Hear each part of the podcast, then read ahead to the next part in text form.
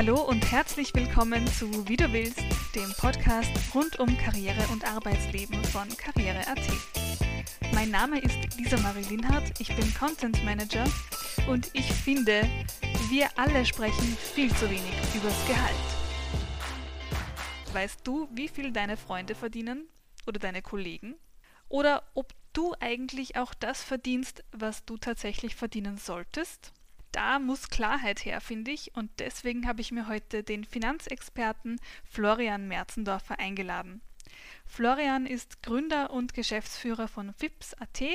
Er ist leidenschaftlicher Finanzberater und Finanzplaner und er schreibt dazu auch noch ziemlich coole Blogartikel, ab und zu auch für unser Karriereblog. Wir sprechen heute über Einstiegsgehälter, Gehaltsverhandlungen und ob es denn nicht vielleicht doch wichtigere Dinge im Berufsleben gibt als das Geld. Hallo Florian, schön, dass du da bist. Danke für die Einladung. Ja, ich habe ja jetzt schon kurz angesprochen, was du beruflich machst und wer du bist. Unsere Blogleser kennen dich möglicherweise auch schon, aber damit wir dich noch ein bisschen besser kennenlernen, machen wir jetzt wie gewöhnt unseren Wordrap zu Beginn. Das System ist klar, du gibst mir ganz schnelle und rasche Antworten auf meine Vorlagen. Und ich würde sagen, wir starten gleich los. Mein Name ist Florian Merzendorfer. Mein Alter ist 36 Jahre. Ich bin geboren und aufgewachsen in Ich bin geboren in Bad Ischl, bin aufgewachsen in Ebensee im Salzkammergut, bin jetzt aber seit ja, eigentlich über 15 Jahren schon durchgehend in Linz. Also eigentlich schon ein richtiger Linzer. Eigentlich schon Linzer. Also die daheim im Salzkammergut würden sagen, du bist kein Ebenseher mehr. also ja. Ich verdiene meinen Lebensunterhalt mit FIPS. Äh, gemeinsam mit zwei Partnern und einem Team machen wir Finanzplanung. Die ist österreichweit mit Online-Videoberatung, äh, explizit für UNIFA-Absolventen, Absolventinnen. Und Finanzplanung vielleicht äh, nur ganz kurz erklärt, äh, inkludiert für uns halt die Themen Kreditthemen, äh, Versicherungen, Geldanlage, die ganze Vorsorgethematik und aber natürlich auch das ganze Bewerbungsthema und Gehaltsthema. Mhm, eine ganz runde Sache. Mein Traumjob als Kind war. Das weiß ich tatsächlich nicht. Äh, ich glaube, ich habe keinen Traumjob gehabt, ehrlicherweise. Also ich könnte mich an gar keinen erinnern. Ich wüsste von nichts. Heute ist mein Traumjob? Eigentlich das, was ich jetzt auch mache, aber gar nicht so sehr die Berufsbezeichnung. Es ist jetzt nicht das äh, Finanzplaner, sondern eigentlich mir sind drei Sachen wichtig im Job. Das ist, dass ich selbstbestimmt, eigenständig arbeiten kann.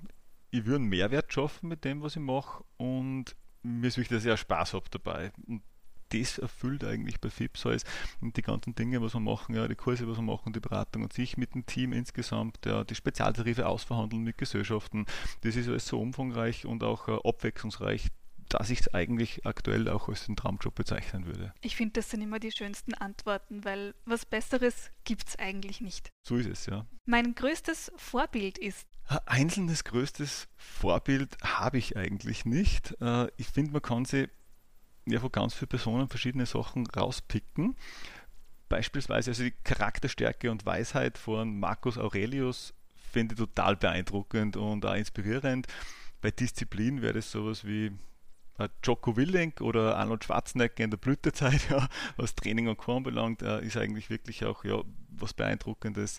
Und vielleicht bei Arbeitsmoral da passen vielleicht andere Sachen nicht komplett, aber bei Arbeitsmoral würde mir der Elon Musk einfallen, äh, was sicher auch ein Vorbild sein kann. Ich lebe nach dem Motto. Es gibt eines, das ist von Marcus Aurelius, äh, das ich wirklich versuche zu beherzigen. You have power over your mind, not outside events. Realize this and you will find strength mit dem nerv ja regelmäßig mal Freundinnen und Kollegen und Co., wenn sie sich über irgendwas ärgern, weil dann sage ich ihnen das, dass nichts bringt, sondern ja, power over mind und so weiter. Ein zweites, was in eine ähnliche Richtung geht, was ich auch versuche eigentlich, dass ich täglich dran denke, ist, uh, it's not what happens to you, but how you react to it that matters. Das kommt vom Epictetus, das ist auch einer von den Stoiker eigentlich, ja, wie der Marcus Aurelius.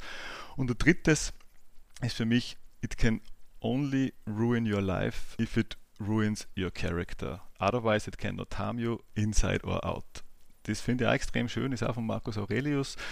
Nach dem versuche ich eigentlich wirklich auch zu leben und die zu beherzigen. Und vielleicht der vierte noch, jetzt äh, ist schon wirklich kein Wordrap mehr, äh, höre niemals auf zu lernen. Hm, ja, dann bin ich jetzt aber gespannt, ob du auch so stoisch und ruhig und unerschütterbar im Gespräch bist oder ob es vielleicht die eine oder andere Frage gibt, die dich dann doch ein bisschen nervös macht. Schauen wir mal. Vielleicht ja gleich meine Einstiegsfrage. Lieber Florian, wir sprechen ja heute übers Gehalt und da kann ich mir die Frage einfach nicht verkneifen. Was verdienst du im Moment? Das kann ich tatsächlich gar nicht auch genau sagen, ja, weil in Wahrheit ist von Monat zu Monat anders und von Jahr zu Jahr zu anders, weil ich ja selbstständig bin. Äh, müsste man einen Steuerberater anrufen, dann könnte ich es wirklich genau sagen. Aber sagen wir so, es reicht zum Leben. Es ist total okay. Also du bist zufrieden, kann man sagen. Ja, ja, perfekt. Das ist alles okay. Ja, das ist ja immer das Allerwichtigste, finde ich, dass man sagen kann, ich bekomme was, womit ich mich wertgeschätzt fühle, womit ich zufrieden bin und das passt für mich. Genau so ist es, ja. Weißt du eigentlich noch, was du in deinem allerersten Job verdient hast? Ja, das weiß ich tatsächlich noch, weil mein erster Job war ein Nebenjob als DJ und da bin ich pro Nacht bezahlt worden und die Nacht waren, äh, da war ich 17, 18 äh, äh, Jahre alt, äh, 70 Euro. Und ich habe damals schon Benefits gehabt. Für den DJ war nämlich Trinken immer gratis. Puh, das klingt aber sehr gefährlich. Ja, so ist es. Aber ja, ist schon lang her. Also 70 Euro pro Nacht. Ich vermute mal, das war für dich als Schüler sehr, sehr viel Geld. Ja, definitiv. Also das war ein super schöner Zuverdienst für mich. Äh, das also möchte ich auch nicht missen. Das war auch wirklich uh, lustig. Und DJ war vermutlich auch die falsche Bezeichnung. Das war nicht wirklich ein DJ. Also alle, die was echte DJ sind, würde beleidigen, wenn ich mich als DJ damals bezeichne. Aber es war uh, cool und war für einen ersten Nebenjob uh, wirklich lästig. War das dann auch eine Summe, die du als ja, Benchmark während deines Studiums dann für deine zukünftigen Gehaltsvorstellungen herangezogen hast? Ich habe während dem Studium dann auch immer schon äh, im Nebenjob äh, gearbeitet auf der Uni und äh, habe das Tutorien etc. gehalten in äh, Informationsverarbeitung, glaube ich, der Kurs noch geheißen, das ist wirklich das ist jetzt schon sehr lang her.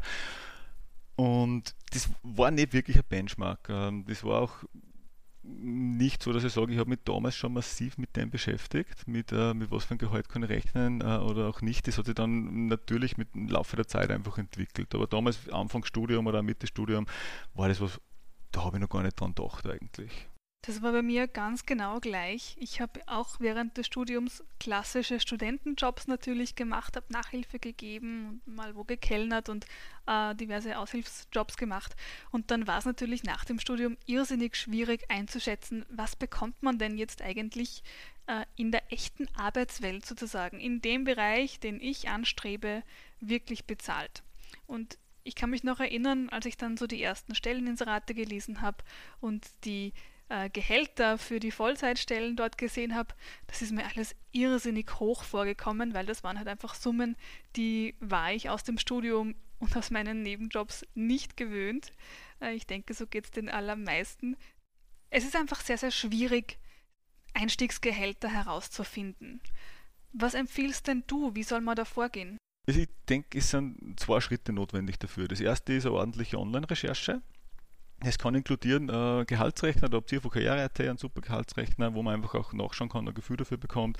Das vom Frauenministerium äh, gibt es einen Gehaltsrechner, da darf man sich als Frau nicht abschrecken, weil über drin steht, man verdient weniger etc. und so weiter. Das einfach mal ignorieren, sondern einfach das Gehalt an sich nehmen und äh, einfach auch Seiten wie Glassdoor und Co. schauen äh, und einfach wirklich online einmal recherchieren und da einen Durchschnitt draus bilden.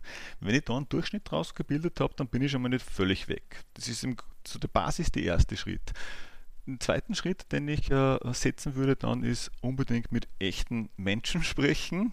Also nicht nur auf die Zahlen verlassen, was man Gehaltsrechner und Co. sagen, sondern ehemalige Studienkollegen, ehemalige Arbeitskollegen, mit denen auch äh, wirklich sprechen, quatschen, schauen, äh, was verdienen die. Das soll natürlich wer sein, der im ähnlichen Bereich, gleiche Branche, vielleicht sogar derselbe Job wie ich unterwegs ist es bringt mir als Controller nichts, wenn ich einen Softwareentwickler frage, was er verdient. Das ist klar, das würde man nicht für schmeißen. Und vielleicht äh, Ergänzung da dazu. Es ist in Österreich noch immer so, Gehalt äh, äh, spricht man ja jetzt nicht so gerne und es ist auch irgendwie mühsam und habe vielleicht Angst davor, dass man jetzt jemanden fragt, was verdienst denn du? Äh, da würde ich empfehlen, dass man sagt, was ist denn üblich in dem Bereich? Was ist denn deine Erfahrung, dass in dem Bereich üblich ist, was eine gewisse Range bei euch im Unternehmen? Könnte man ja dazu sagen, ich habe schon recherchiert, äh, ich bin kommen auf Ranges von da bis dort, dann gebe ich schon eine kleine Hilfestellung und dann antworten die Leute auch viel lieber und äh, es ist nicht irgendwie unangenehm und ich muss über äh, Gehalt sprechen und komisch und die wollen ihr Gehalt mir nicht sagen oder erzählen mir irgendwas. Wenn es als Range bezeichne, ist das ganz schön. Und ich könnte, das ist ein Trick, ich könnte auch eine Gehaltsumfrage machen. Das heißt, ich gehe auch meine ehemaligen Arbeitskollegen, Studienkollegen an, sprich mit denen, aber sage, ich mache gerade eine kleine Umfrage. Ich versuche zum herausfinden in dem Bereich, was verdient man. Ich habe jetzt schon 10, 15 Antworten. Ich würde aber auch deine gerne noch haben. Ich mache dann einen schönen Bericht draus. Ich schicke dir den natürlich dann auch gerne, dass du auch weißt, was ist üblich in dem Bereich, wo liegt man. Und deshalb würde ich eben gerne deinen Input auch haben. Das ist auf dem, aufgrund von mehreren Sachen eigentlich cool, weil ich kriege sicher eher Antwort, die wollen ja selber auch wissen, was verdienen. Und vor allem, ich habe auch wirklich einen Mehrwert in mein Netzwerk geschaffen. Wenn ich das nächste Mal was brauche oder irgendwie äh, eine Information haben will, werden mir die viel lieber helfen, weil ich einer auch wirklich halt einen Mehrwert geliefert habe. Also den Bericht muss ich dann wirklich machen. Es ist kein Trick, dass ich sage, okay, ich mache nur Bericht und dann liefere ich nichts, sondern ich muss ihn dann wirklich schön aufbereiten und die Leute zukommen lassen. Aber dann kann das ein super Weg sein, dass ich das herausfinde. Wenn ich die Sachen mache, dann würde ich sagen, habe ich einen super Ausgangspunkt, einmal, dass ich ein Gefühl habe, was sollte ich denn verdienen und einfach auch wirklich was wäre ich jetzt überbezahlt, unterbezahlt, je nachdem, was mir heute halt angeboten wird. Warum glaubst du, ist es eigentlich so, dass wir so ungern über Geld allgemein und insbesondere über unsere Gehälter sprechen? Erstens mal glaube ich, es ist ein Erziehungsthema. Das ist irgendwie immer schon so, ja, über Geld spricht man nicht. Es gibt ja Kulturen, wo das nicht so ist, ja, wo das jetzt nicht so das, das, das Riesending ist. Aber bei uns ist es einfach so. Ähm, ist irgendwie was Unangenehmes, ja, ich, ich habe manchmal sogar Klienten, die im ersten Termin, die zur Finanzplanung zu uns kommen und fragen, muss ich das mit Gehalt jetzt wirklich sagen? Äh, denn ich dann sage, ja, grundsätzlich schon, weil sonst kann ich keine sinnvolle Finanzplanung machen. Das wird schwierig. Es bleibt eh alles bei uns das ist irgendwie ganz tief drinnen. Es äh, wäre interessant, sozusagen wirklich zum Herausfinden, vielleicht studientechnisch, warum so ist. Ja, ich glaube, vielleicht ist auch der Vergleich, man will dann nicht weniger verdienen wie wer anderer. Ja, und, oder man hat Angst, wenn man jetzt ganz viel sagt, dann sehen wir die Leute anders. Vielleicht ist ja das mit der Grund. Ja, dass man glaubt, dann, dann spielt Neid eine Rolle. Das könnte man schon vorstellen, dass das in so eine Richtung geht und dass deshalb äh, ja, die Leute ein bisschen vorsichtig oder zurückhaltend bei dem Thema sind. Ja, immer alles miteinander vergleichen zu wollen, ist sowieso eine ganz, ganz schwierige Sache, vor allem bei den Gehältern. Also Gehälter kann man einfach in den seltensten Fällen wirklich miteinander vergleichen, weil unterschiedliche Branchen, unterschiedliche Firmen, unterschiedliche äh, Berufe, das alles trägt einfach dazu bei, dass die Gehälter wahnsinnig verschieden sind.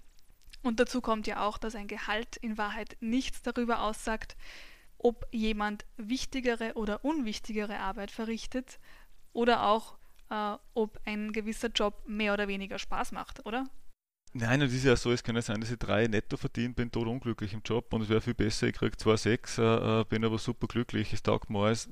Das ist ja immer, ja, äh, also die Zahl allein ist ja nicht der Maß davon, mit, ist es jetzt toll oder ist es nicht toll. Das ist oft äh, Schmerzengeld bei viel in Wahrheit und äh, das muss man sich schon die Frage stellen, ja, äh, will ich das selbst so? Du bist ja Finanzberater bzw. Finanzplaner und hast Kunden aus den unterschiedlichsten Branchen. Und weil wir jetzt gerade darüber gesprochen haben, wie schwierig es denn ist, die Einstiegsgehälter abzuschätzen, würde ich dich einmal gern bitten, kannst du uns einen Überblick geben über die gängigen Einstiegsgehälter in den unterschiedlichen Branchen oder halt in den unterschiedlichen Studienrichtungen? Ich würde es aufteilen, genau wie du sagst, Einstiegsgehalt, weil nachher äh, geht es immer stark auseinander, da kann man es dann schwieriger sagen. Und äh, ich würde es ein bisschen so nach Studienrichtungen vielleicht aufteilen. Und äh, Monatsbruttogehälter, äh, normaler 40-Stunden-Job, wäre, ich sage mal, im Marketing, wenn wir das als erste Position nehmen, irgendwo so 2,3 bis 2,6 üblich. Äh, Im Personal ist auch 2,3 bis 2,6 grundsätzlich üblich. Bei Controlling ist ein kleiner Ausreißer nach oben bei den Wirtschaftsstudenten. Da wäre irgendwo so bei 2,8 bis 3,1, 2,9 bis 3,2. Das ist dort nicht unüblich. Wenn man Einkauf hernimmt, ist so 2,5 bis 2,8. Also da bewege ich mich ein bisschen über dem Niveau vom Marketing. Ja, fällt mir noch ein hm, Steuerberater, äh, Steuerberater, Steuerberater, Anwärter, Wirtschaftsprüfer in die Richtung, da bin ich meistens zwischen 2,4 bis 2,7, vielleicht einmal nur 2,3 und 2,7 ist schon eher selten, da muss ich wirklich schon Praktiker und Co. vorher dort gemacht haben oder schon länger bei der Firma sein, dass sie dann wirklich vielleicht bei 2,7 landen. Hm, Wen habe ich noch? Vielleicht einen Sprung zu den Techniker. Nehmen wir einen Wirtschaftsinformatiker, das ist eine super Überleitung. Weil der Wirtschaftsinformatiker ist ja klassisch jetzt eigentlich das Bindeglied zwischen den Nicht-Techniker und die Techniker. Wenn das auch wirklich der Job ist, dann sind die meistens so um die 3000 brutto, also also 2,9 bis 3,2, wenn man es wieder mit Range bezeichnen würde. Und der klassische Informatiker, vielleicht der Softwareentwickler, der wäre irgendwo so bei 3.1 bis 3.4, 3.2 bis 3.5. Das heißt nie, also vielleicht auch gleich dazu gesagt, dass es natürlich Ausreißer nach oben und nach unten gibt, die gibt es immer, aber so die Durchschnittsrange. Wenn der Wirtschaftsinformatiker zum Beispiel jetzt rein Softwareentwicklung macht, dann ist es völlig irrelevant, dass bei ihm Wirtschaftsinformatik dort steht, dann bekommt er auch das vom Softwareentwickler und wird auch irgendwo bei 3.2, 3.5 äh, landen. Wir sind in Linz, Oberösterreich, da sind die Mechatroniker, Automatisierungstechniker, Maschinenbauer auch viel. Die sind fast die mit dem höchsten Einstiegsgehalt, ohne dass man die Ausreißer reinrechnet, weil die sind so bei 3,3 bis 3,7. Also es gibt sicher einen Mechatroniker, der mit 3,2 einsteigt. Das ist aber tatsächlich schon selten. Es ist wirklich so 3,3 bis 3,7 normal. Wen habe ich denn vergessen? Jus, genau, die Rechtswissenschaftler. Äh, typische Rechtsanwaltsanwärterin, Rechtsanwaltsanwärter wird irgendwo einsteigen zwischen, und da ist die Range wirklich groß, 2,1 bis 3-1 so, wobei 3-1 und 3000 kriege ich vermutlich nur in Wien. So ist ja das Bundesland spielt ein bisschen Rolle, spielt generell eine Rolle, aber gerade bei den äh, Rechtswissenschaftler. Und je ländlicher ich bin, lande ich vermutlich vielleicht wirklich bei 2-1, 2-2 irgendwo in dem Bereich. Wenn ich jetzt äh, sage, der Rechtsanwalt ist ja nichts für mich, ich will äh, in die Rechtsabteilung bei einem größeren Unternehmen, dann bin ich irgendwo so bei 2,4 bis 2,7 meistens unterwegs. Das ist da so der typische Bereich. Naturwissenschaftler, die hätte ich unterschlagen. Genau, die haben wir auch. Die Chemiker, Physiker würde ich irgendwo bei 3 bis 3,3 typischerweise einschätzen. Und da ist aber sehr oft üblich, dass die einen PhD dran machen. Und dann sind es schon ein bisschen höher, jetzt nicht dramatisch höher, aber ein bisschen höher. Und vielleicht die Ausreißer, weil ich es ein paar Mal erwähnt habe, dass wir die auch machen noch. Regionalverkaufsleiter, die matchen sich aber im Gehalt immer ein bisschen und ziehen immer nach, wenn der eine erhöht. Die steigen mit äh, 65.000 Jahresbrutto ein. Vielleicht aktuell sogar jetzt schon mehr. Da muss man natürlich eins auch dazu sagen, das gilt für äh, so Beratungsunternehmen. Ich arbeite dann halt auch nicht 40 Stunden das muss man bewusst sein. Also das Gehalt gehört auch immer irgendwo in Relation gesetzt zu dem, was meine echte Arbeitszeit ist. Und ja, äh, in die Bereiche arbeite ich dann sicher mehr. Ich habe auch Investmentbanker als Klienten. Ja, da höre ich dann Stories wie, ja, Samstag haben wir wieder im Büro geschlafen. Äh, das ist also nicht nur aus Erzählungen, das man glaubt, die gibt es ja gar nicht, das sind nur Märchen, das ist tatsächlich so. Ja, wie du gerade angesprochen hast, manchmal ist das Gehalt wirklich quasi Schmerzensgeld, also deswegen auch bitte liebe Zuhörer, nicht eifersüchtig sein, wenn jemand sehr, sehr viel Geld verdient. Also beim Gehalt stimmt es leider wirklich in den meisten Fällen. Geschenkt kriegt man nichts. Genau so ist es, ja. Ja, und oft, oft heißt es ja auch, das Gehalt ist aber nur ein Hygienefaktor. Und wenn es um die Zufriedenheit und die Motivation geht, da sind dann ganz andere Dinge wichtig, wie die Unternehmenskultur, äh, dass man sich mit dem Team gut versteht, und das Gehalt an sich ist da eben nur quasi das i-Tüpferl. Wie siehst denn du das? Ich glaube, es ist tatsächlich auch gar kein Streitthema mehr. Ich würde wirklich sagen, es ist ein Hygienefaktor. Aber was schon klar ist, was wir auch bei den Klienten sehen und was wir in der täglichen Beratung sehen, den Job, den ich abgrundtief hasse, den werde ich nicht lange oder ewig machen. Also der muss schon unverschämt gut bezahlt sein. Da waren wir wieder beim Thema Schmerzengeld, dass ich den tatsächlich jetzt äh, ganz lange durchziehe. Und äh, wenn ich einen Job total cool finde und mir taugt, das Team ist lässig und mir macht da die Aufgaben Spaß, ja, dann wird es mir relativ egal sein, ob ich jetzt einen 100er brutto mehr habe äh, oder nicht. Was aber extrem demotivierend ist und was wir bei den Klienten auch merken, ist der Vergleich zu den anderen. Also wenn ich mir jetzt innerhalb von meinem Unternehmen vergleiche sogar, dann ist ganz extrem, aber auch mit Studienkollegen, Freunde. Ich vergleiche mich, die haben vielleicht dasselbe studiert wie ich, arbeiten jetzt auch im selben Bereich. Wenn die mehr verdienen, dann ist das für die meisten ganz schlimm und ist wirklich ein großer Demotivationsfaktor.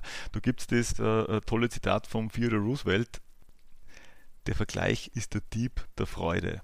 Und das ist wirklich so. Ich würde das aber gar nicht so sehen. Also ich versuche das auch dann, äh, äh, wenn man mit dem auf mich wieder zukommt, zu sagen, das ist eigentlich ein Motivationsfaktor. Ich sollte mir denken, ja, wenn die anderen mehr verdienen, heißt das, ich habe super Potenzial dass ich in Wahrheit mehr rausholen kann. Das heißt, ich sollte für mich persönlich eigentlich das ja, Gehaltserhöhungsthema starten und sollte gedanklich eigentlich mit dem loslegen. Deshalb würde ich das gar nicht so schlimm sehen, wenn es so ist.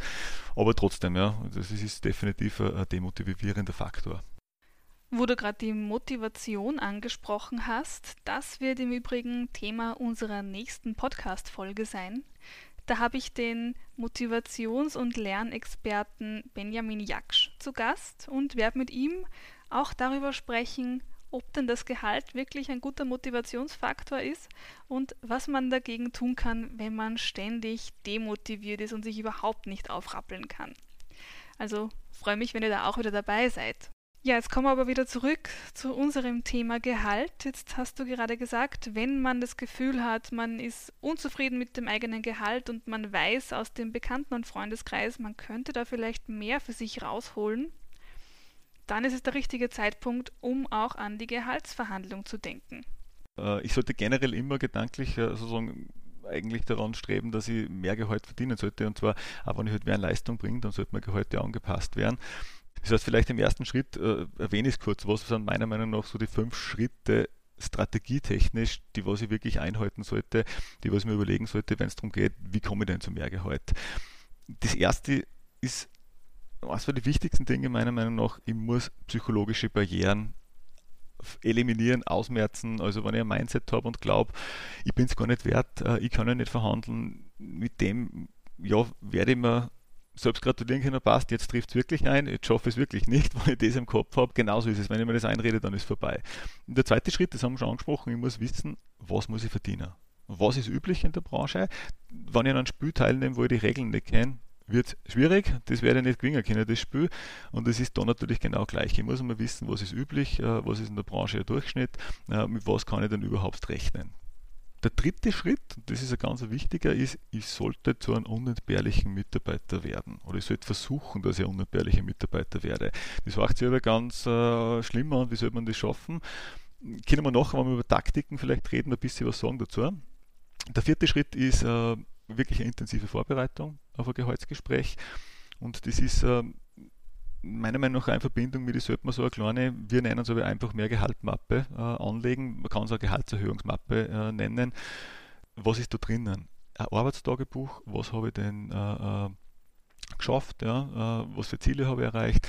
Es würde drinnen sein sowas wie, was ist denn wirklich jetzt üblich in der Branche, meine Recherche dazu, dass ich das auch mit Zahlen, Daten, Fakten unterlegen kann und ähm, es sollte ja sowas drin sein wie Lob. Was habe ich für Lob gekriegt? Äh, wie schaut das aus? Was haben Kollegen, äh, Vorgesetzte gesagt? Das gehört auch damit rein. Und der fünfte Schritt in der Strategie ist üben.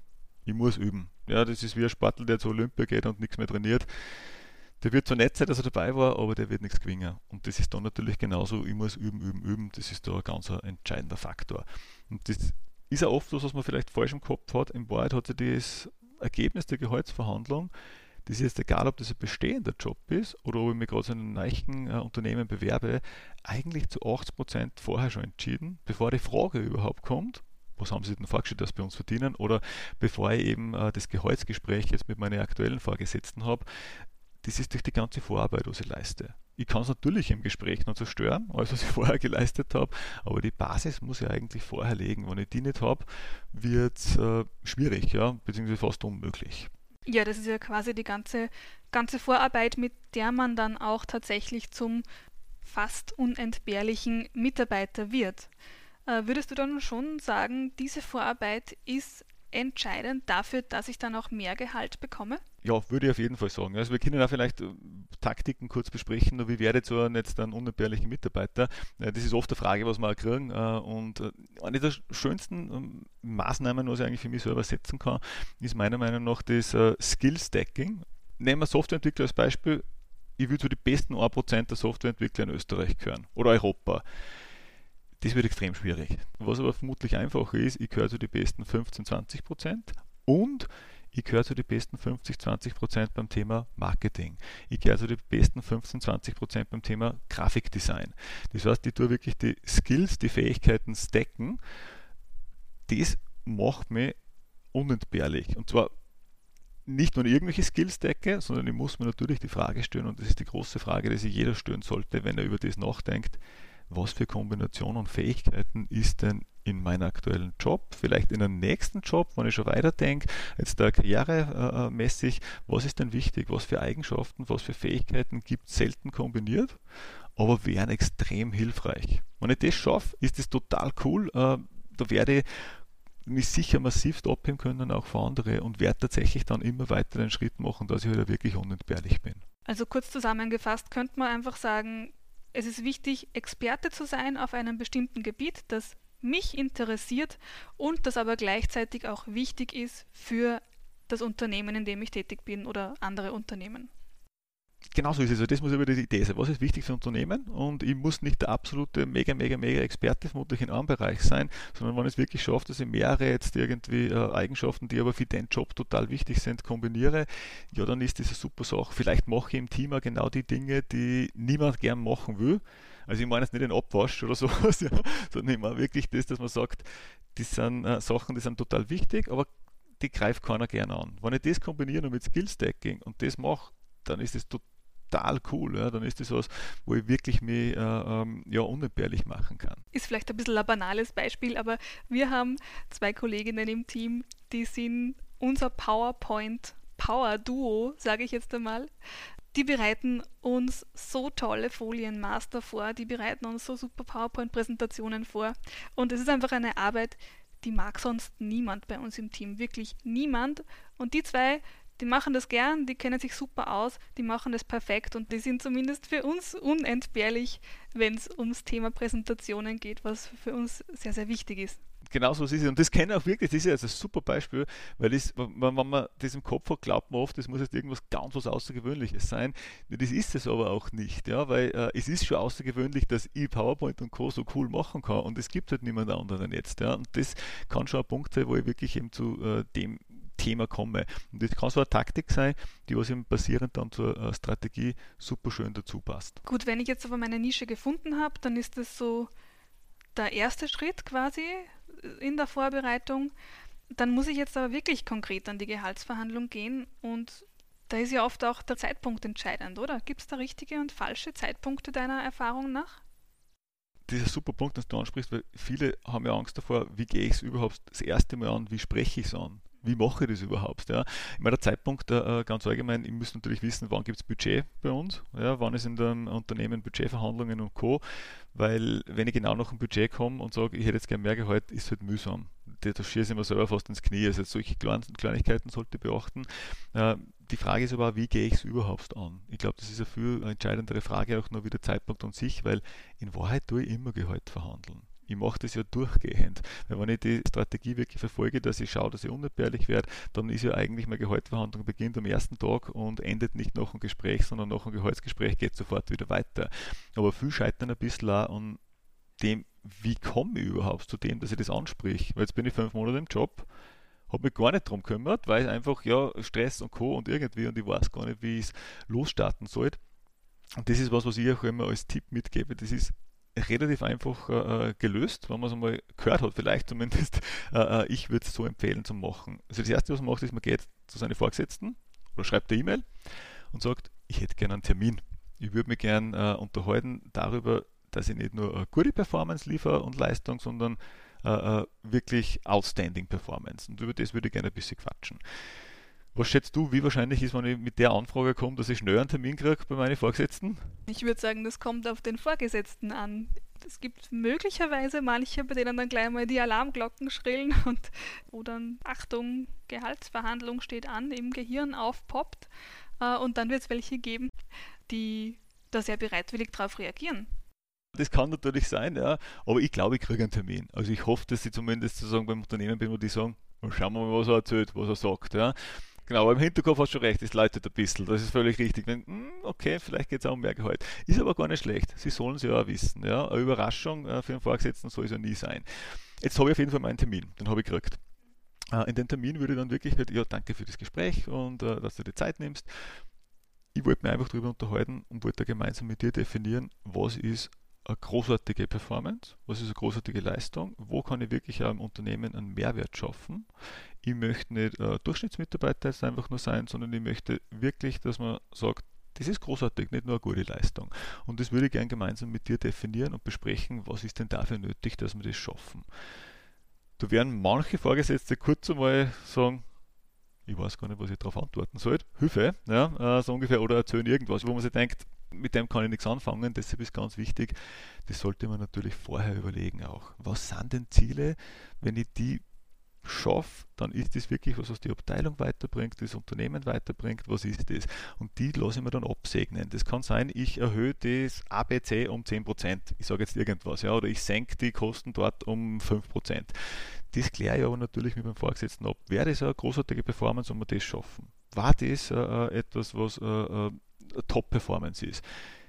Ja, ja, war, wer, wer passt. Mache ich Hackel im Kopf, das heißt, ich habe eigentlich schon gemeinsam definiert mit meinen Vorgesetzten, was ist eine Top-Performance. Und in einem Gespräch kann ich es durchaus auch in einem Nebensatz oder ganz direkt erwähnen, ja, wenn wir das alles erreichen, die ganzen Ziele schaffen, äh, dann fände es auch nett, wenn wir uns wieder über das Thema Gehalt unterhalten könnten. Natürlich nur, wenn wir die ganzen Sachen auch wirklich erreicht haben. Äh, ist das denkbar, wäre das angebracht? Da werden die wenigsten sagen, nein, bist völlig äh, äh verrückt, ja, geht gar nicht. Und wenn sie das sagen, dann frage ich nach, Warum? Weil wir haben ja gerade definiert, das war eine absolute Top-Performance. Wieso wäre das auch nicht äh, Thema Gehalt äh, äh, wert, dass wir darüber sprechen? Aber das wird normalerweise nicht passieren, wenn ich das von der Strategie und von der Taktik her so aufziehe. Ja, aber wie du auch schon gesagt hast, es kann trotzdem immer wieder mal sein, dass man dann abgewimmelt wird oder dass dann doch die Vereinbarung nicht gehalten wird und dass es dann heißt, ja, das haben wir vor einem halben Jahr zwar ausgemacht, aber Aufgrund der wirtschaftlichen Lage momentan können wir das nicht einhalten. Wir haben Budgetkürzungen. Jetzt im Moment kennen das wahrscheinlich sehr, sehr viele. Sehr, sehr viele sind ja durch die Corona-Pandemie auch in einer wirtschaftlich sehr schwierigen Situation. Und ich denke mir, da sind dann solche Absprachen wieder hinfällig, oder? Wie reagiere ich denn jetzt, wenn mir eine Gehaltserhöhung versprochen wurde und dann heißt es, nein, das geht jetzt leider doch nicht, wir haben nicht genug Budget dafür? Also wir müssen, glaube ich, unterscheiden wirklich zwischen Corona-Thematik und wo ich sage, es ist auch wirklich so. Es ist tatsächlich so, dass ich sage, ich bin jetzt die letzten fünf Monate in Kurzarbeit gewesen und habe 50% Arbeitszeit gehabt. In dieser Phase ist es so, dass ich sage, es ist vermutlich ein suboptimaler Zeitpunkt, um mehr Gehalt zu verhandeln. Ich sollte nicht auf die lange Bank schieben und für immer verschieben. Das wäre Blödsinn. Aber in der Phase ist es halt wirklich so, dass ich sage, ja, da ist es einfach so, da würde ich das Thema auch jetzt gar nicht aktiv ansprechen, sondern würde das abwarten. Ich habe aber gleich noch eine Idee vielleicht dazu, was man machen kann, wie ich das Thema angehe, dass ich trotzdem was raushole, auch in Corona- und Krisenzeiten.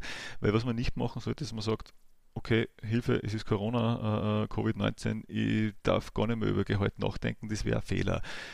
Unternehmen brauchen auch in der Krisenzeit, beziehungsweise gerade in der Krisenzeit, und es ist egal, ob das jetzt das äh, Covid-19-Thema ist oder eine zukünftige Krise, Top-Mitarbeiter. Die werden sie immer benötigen. Das heißt, äh, das darf ich nicht komplett aus den Augen verlieren oder glauben, dass ich nicht nachfragen darf wie kann ich reagieren, wenn es jetzt keine riesen Krisenphase ist und es heißt Budget und Co. und irgendwas, ja, und äh, ich bekomme es nicht, ja, dann äh, ist es grundsätzlich etwas, was ich schon ganz deutlich irgendwo auch ansprechen würde, dass man sagt, okay, verstehe irgendwie das budgettechnisch und das, dass es vielleicht auch gerade schwierig ist, aber ich glaube, ich habe keine Durchschnittsleistung jetzt gebracht. Wir haben jetzt äh, im Feedback-Gespräch, wie wir darüber geredet haben, auch schon darüber gesprochen, äh, was ich bisher geleistet habe und dass das äh, Top-Performance ist.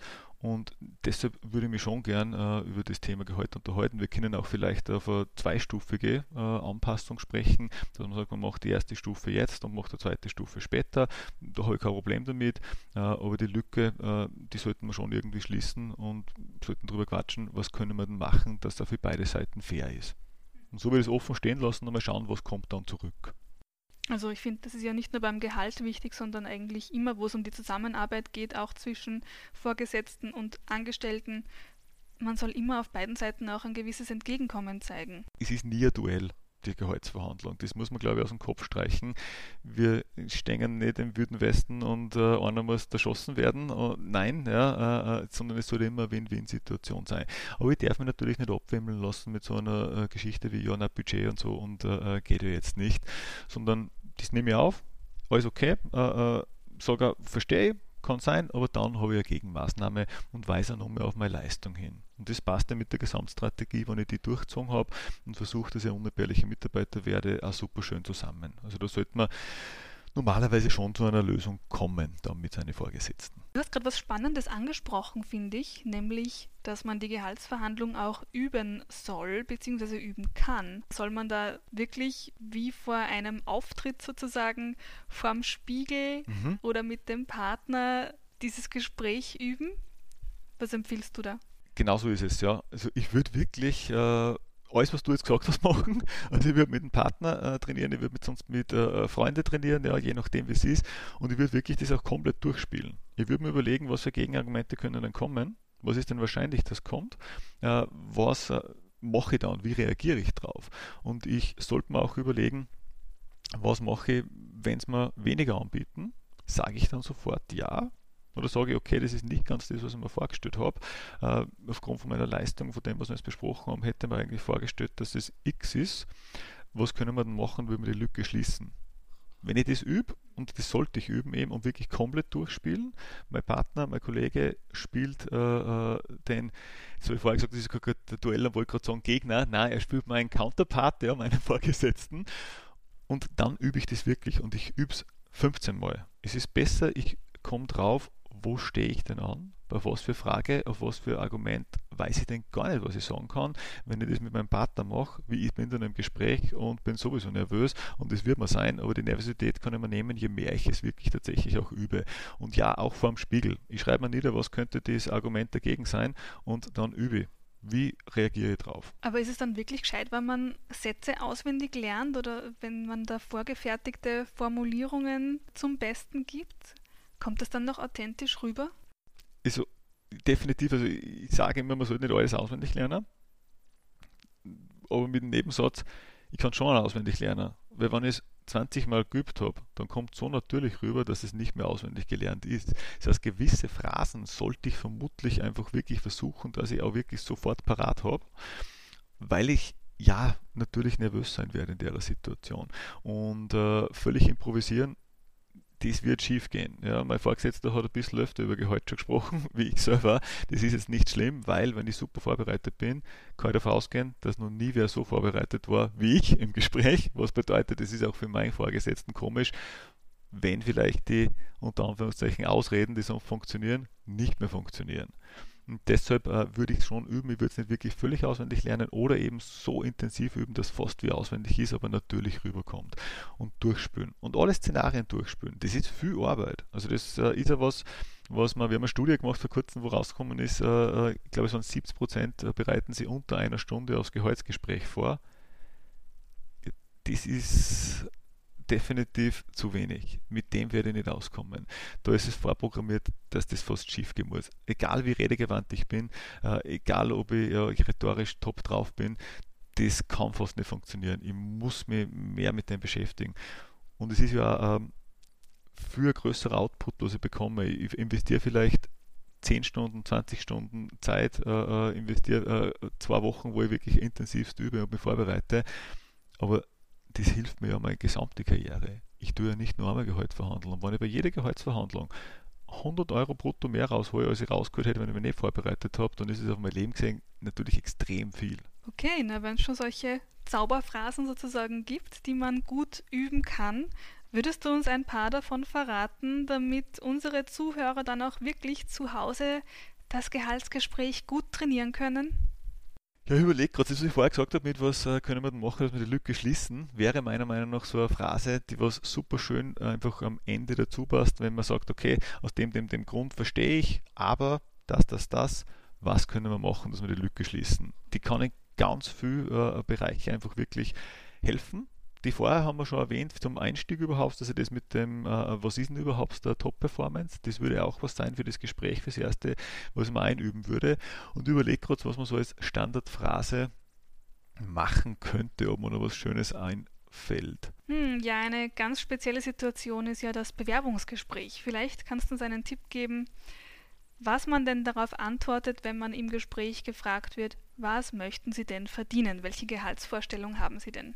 Mhm, ja, das kann man super schön lösen. Ich weiß vorher, also Grundvoraussetzung, was ich verdienen sollte ungefähr, dann wäre meine Antwort gerade beim Einstiegsjob, wenn man sagt, das ist mein erster Job vielleicht nach dem Studium oder äh, eben ich wechsle gerade, aber bin erst drei Monate oder so im Berufsleben, dann würde ich immer antworten, ich habe mir vorgestellt, 2500 bis 2800, je nachdem, was jetzt natürlich meine persönliche Range ist, äh, je nachdem, was das Unternehmen sonst noch zu bieten hat dann kommt als Rückfrage vermutlich, was meinen Sie denn mit sonst noch zu bieten? Was, was heißt denn das?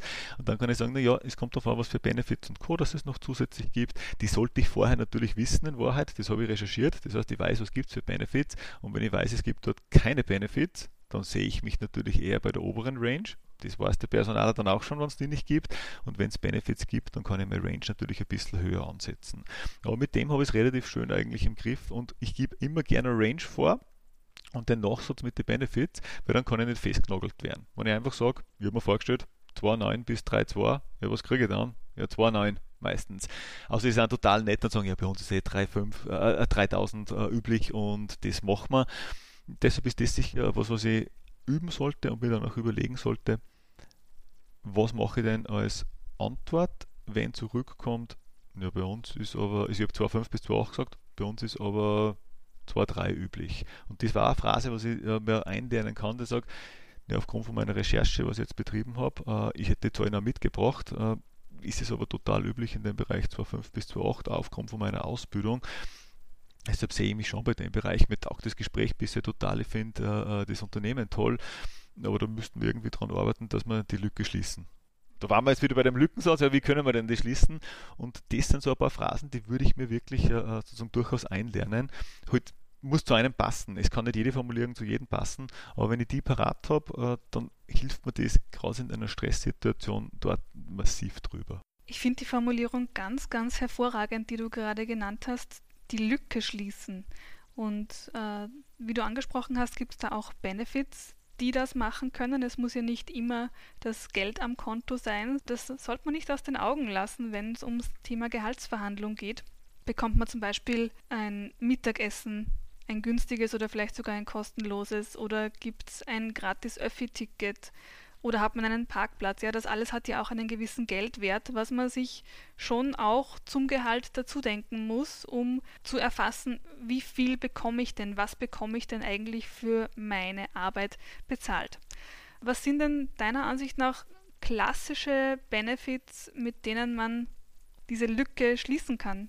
Ich finde zum Beispiel sowas wie ein Weiterbildungsbudget durch total cool, wenn man hätte. Das ist ja was, was ich durchaus äh, äh ansprechen würde. Das wäre auch, da könnte man jetzt die Lücke schließen zum Covid-19-Thema und zur Krise, ist ja was, was in der Krise natürlich geht, dass ich sage, ich, ich möchte gerne ein Weiterbildungsbudget haben. Da sollte man selber auch wieder überlegen, was hilft dem Unternehmen? was für Fähigkeit wäre cool, wenn ich lerne, wenn ich mich weiterbilde, wo ich eine Win-Win-Situation habe. Es ist für mich super, für meine zukünftige Karriere, äh, für den Job aktuell, aber auch fürs Unternehmen. Und deshalb ist sowas wie ein Weiterbildungsbudget meiner Meinung nach total toll. Es ist nicht immer monetär, wie du schon sagst, ja, es gibt super schöne Benefits und Weiterbildung hilft den allen. Das ist fürs Unternehmen äh, toll, weil ILO macht nachher einen besseren Job oder kann halt äh, gewisse Ziele einfacher erreichen, schneller erreichen und für mich selber ist es auch äh, äh eine super Möglichkeit. Das heißt, das wäre ein Benefit, was äh, grundsätzlich schon was ist, was ich angehen würde, versuchen würde. Wichtig meiner Meinung nach, speziell in einem bestehenden Job, wenn ich so einen Vorschlag mache, dann sollte ich so wenig Arbeit wie möglich für meine Vorgesetzten auslösen. Das heißt, ich weiß, was für Kurs ist das, ich weiß, was der kostet, ich weiß, wo der ist, eigentlich müssen es nur mal Ja sagen. Wenn ich das so präsentiere und dann noch mit den Benefits des Unternehmens, ist es extrem cool. Früher hätte er noch gesagt Homeoffice, das ist in Covid-19-Zeiten eigentlich nicht mehr das Thema. Das ist jetzt äh, im Grunde ja Normalität fast geworden.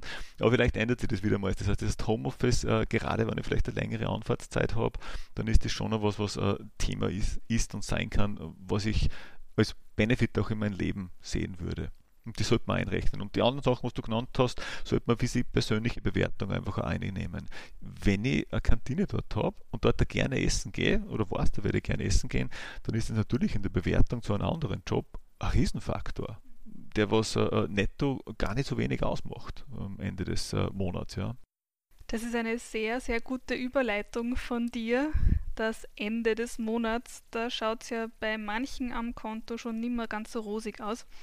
Das Geld verdienen ist ja nur die eine Sache, aber das Geld behalten ist ja eine mindestens genauso wichtige Sache.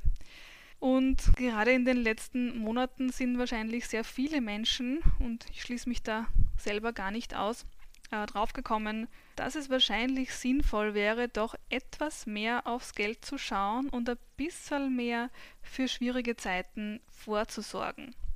Wenn ich jetzt schon da den Finanzexperten vor mir sitzen habe, würde mich natürlich interessieren, wie machst du das? Ich habe zwei Strategien eigentlich für das. Äh, einerseits, glaube ich, erstes ist, ich brauche immer einen Liquiditätstopf.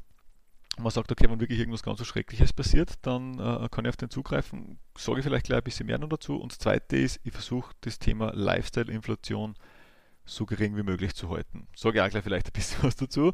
Äh, beim Thema Liquiditätstopf. Da gibt es die Faustregel mit den drei Monats Bruttogehälter. Ich glaube, gerade in der Krise haben wir auch gemerkt, ja, vielleicht sollte man äh, äh, doch sechs bis zwölf Monats Bruttogehälter haben. Auch das kann sinnvoll sein. Das wird immer abhängen vom Job, den ich habe. Wie krisensicher ist der? Muss ich aber die Frage stellen, weiß ich das jetzt überhaupt? Weil mit der Covid-19-Thematik hat auch jetzt niemand gerechnet. Das heißt, sechs bis zwölf Monatsgehälter können durchaus auch okay sein. Ist auch ein psychologisches Thema. Mit wie viel fühle ich, fühle ich mich wohl? Wie viel bleibt mir denn wirklich übrig? Wenn jetzt vom Monatsbrutto de facto am Ende des Tages fast nichts mehr übrig bleibt, dann sollte ich lieber bei sechs bis zwölf sein wenn mir mehr übrig bleibt, dann komme ich vielleicht mit 5 aus. Das ist ein bisschen eine persönliche Geschichte, das muss ich aber vorher machen. Also muss man auch ganz ehrlich sagen, wenn ich jetzt das äh, sechste Monat in Kurzarbeit bin und wirklich auch massiv Einbußen habe, dann werde ich den Liquiditätstopf jetzt nicht massiv füllen können. Das ist was, was äh, für äh, jemand, der jetzt nicht ganz schlimm davon betroffen ist, sehen sollte, mich kann es genauso erwischen. Also sollte man das überlegen, wie mache ich das äh, äh, gut. Lifestyle-Inflation, das äh, ist etwas, was ich von Anfang an eigentlich zumindest zu einem Teil vermeiden sollte. Was verstehe ich unter Lifestyle-Inflation? Das heißt, mit steigenden Einkommen steigen auch meine Ausgaben, meine Lebenserhaltungskosten. Was vielleicht früher Luxusgut war, wird jetzt zur Normalität. Das geht nicht über Nacht. Keiner wird munter und sagt, nur mehr Nobel-Restaurants und grundsätzlich will ich einen Avocado-Toast in der Früh und da muss Gold drüber geraspelt sein. Das wird niemand machen. Aber was schon ist, ist, ist es schleichend sei es vielleicht, ich brauche jedes Jahr das neue iPhone. Das ist Pflicht, ohne dem geht es nicht. Ich brauche drei Tablets, weil eins habe ich im Schlafzimmer und eins brauche ich im Wohnzimmer und es ist halt so. Und äh, ja, der Kleinwagen, der reicht jetzt nicht mehr, es muss der Mittelklassewagen sein und der darf aber jetzt ja maximaler Vorführer sein, aber am besten ist er doch neu. Ich habe den 17. Streamingdienst, der muss mir äh, 5 Euro abbucht jedes Monat das heißt jetzt bitte nicht falsch verstehen, dass das alles schlimm ist, wenn ich das mache oder so, gar nicht. Aber ich sollte mir vielleicht überlegen, was brauche ich wirklich? Was will ich vielleicht nur? Das ist ein großer Unterschied.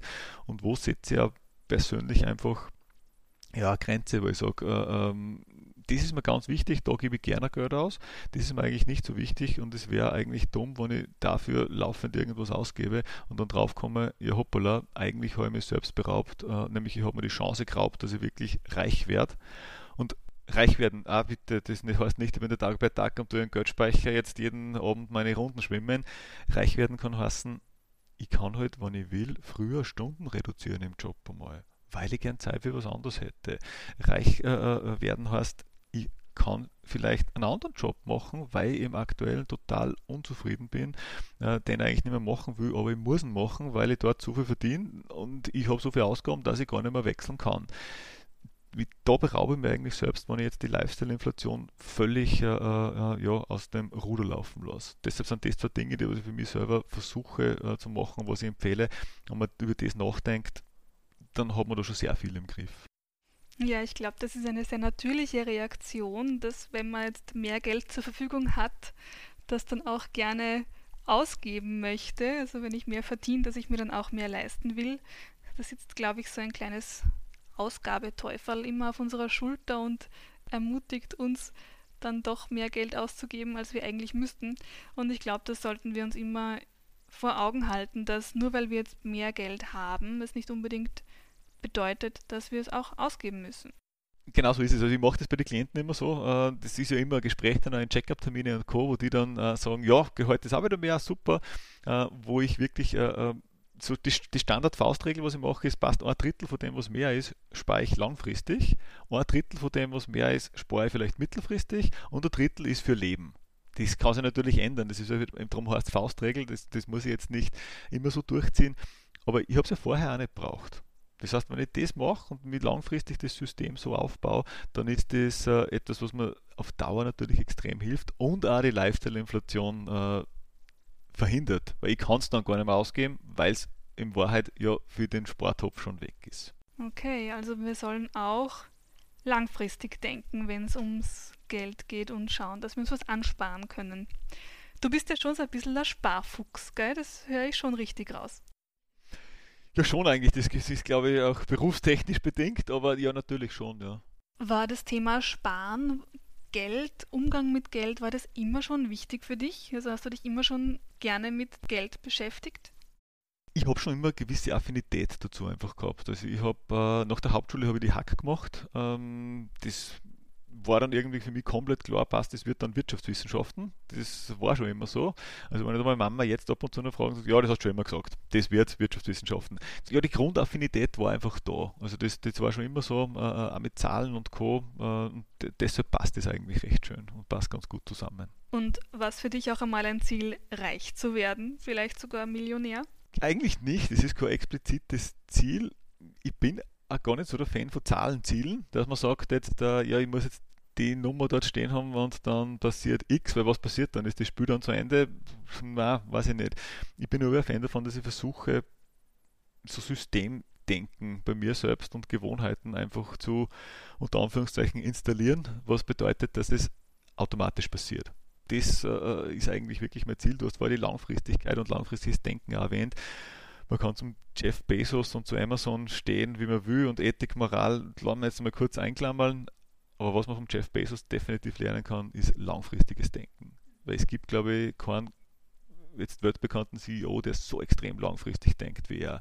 Und das versuche ich bei mir gedanklich einfach durch Systeme, ja, äh, durch eben Gewohnheiten, nicht nur privat, aber bei uns im Unternehmen, dass wir FIP selber weiterentwickeln, so zu leben, dass eigentlich sowas wie jetzt äh, ein Gewinn, ein Profit, äh, irgendwann eine Million Euro am Konto ein Nebeneffekt ist. Das ist nicht das eigentliche Ziel, weil mein die Qualität von meinem Leben jetzt persönlich würde sich nicht dramatisch verändern, ob ich jetzt eine Million Euro am Konto stehe oder nicht. Wenn du mich fragst, präferiere ich die Million Euro am Konto, sage ich nicht nein, dann sage ich ja, natürlich. Aber es würde jetzt qualitativ nicht irgendwie eine totale Änderung bei mir in meinem Leben äh, bewirken. Und was glaubst, wann wird es soweit sein? Wann steht die erste Million am Konto?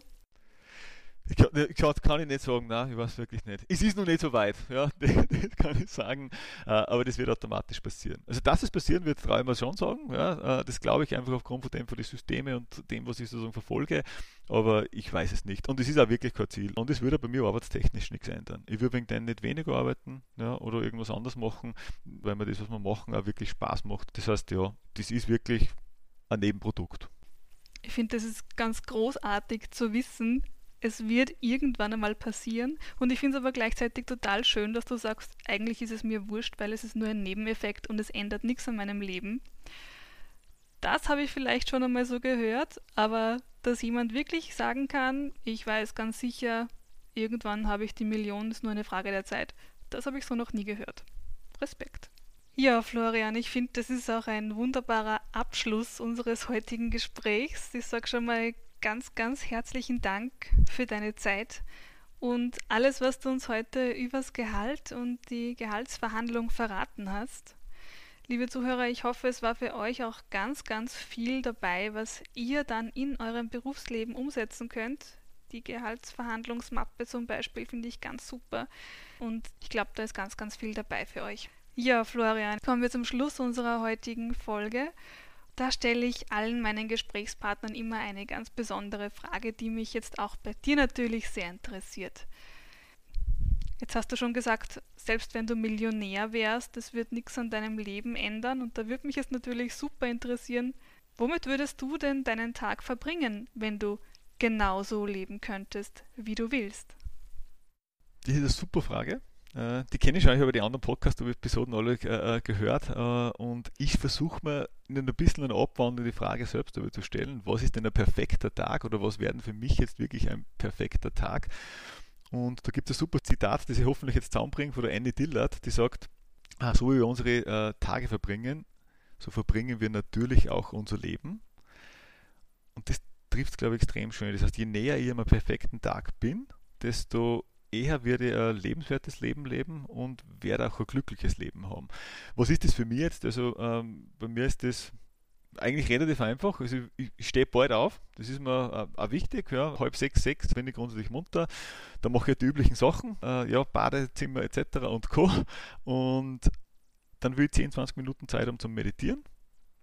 Dann möchte ich ein, zwei Stunden Zeit haben, wo ich kreative Sachen machen kann, sei es Artikel schreiben, ja, für den Karriere.at-Blog, für unseren eigenen Blog, vielleicht auch äh, FIPS Weiterentwicklung, äh, einfach irgendwas, was so, äh, wirklich halt Nachdenkarbeit ist. Dann, das ist aktuell nicht der Fall, aber das hätte ich gerne, zwei Stunden Zeit zum Lesen am Vormittag schon, ja, dass ich einfach äh, mehr Input wieder habe. Dann selbst äh, äh, Mittagessen kochen, das mache ich jetzt auch schon immer so, also nirgendwo essen gehen, sondern ich koche selber. Dann am Nachmittag hätte ich gerne ein, zwei Stunden Zeit für Sport. Das geht sicher am meisten unter im Moment und ist eher immer am Wochenende. Ich hätte gern da auch wieder ein bisschen Lesezeit. Das ist mir äh, wichtig, das wäre super. Und vielleicht ein kurzer Ausflug, äh, spazieren gehen mit der Freundin, was machen, äh, die Sachen, also Ausflug auch mit der Freundin natürlich. Das äh, ist was und Zeit fürs Lernen. Ich habe als Motto äh, gesagt, ja, äh, hör niemals auf zu lernen. Das kann sein, dass ich Inhalte vom Buch einfach äh, wiederhole, im Kopf habe, darüber nachdenke. Das ist mir wichtig und Gespräche. Ich habe jetzt Gespräche mit äh, Klienten natürlich, ja, Beratungen und Co. Äh, auch das ist mir sozusagen wichtig. Und dann bin ich hoffentlich um 10 schon im Bett wieder, damit ich bald aufstehen kann. Und das wäre so typisch eigentlich ein perfekter Tag. Am Wochenende schaffe ich das auch fast immer eigentlich inzwischen schon. Also da bin ich schon sehr nahe dran. Unter der Woche natürlich nicht, aber so würde ich mir es vorstellen, dass ich sage, so ist eigentlich ein perfekter Tag für mich.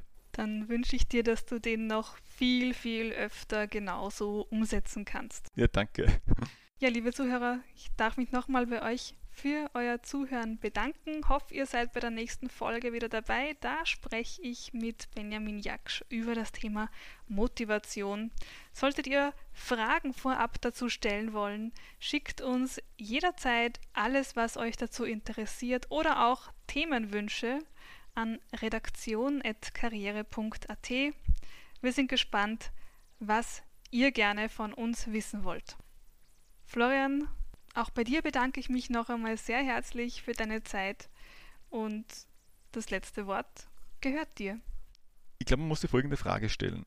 Ist es der, der Wunsch nach mehr Gehalt ein Wunsch und bleibt er ein Wunschtraum oder soll es wirklich ein Ziel werden und soll es ein Ziel sein? Das muss ich mir einfach, die Frage muss ich mir stellen.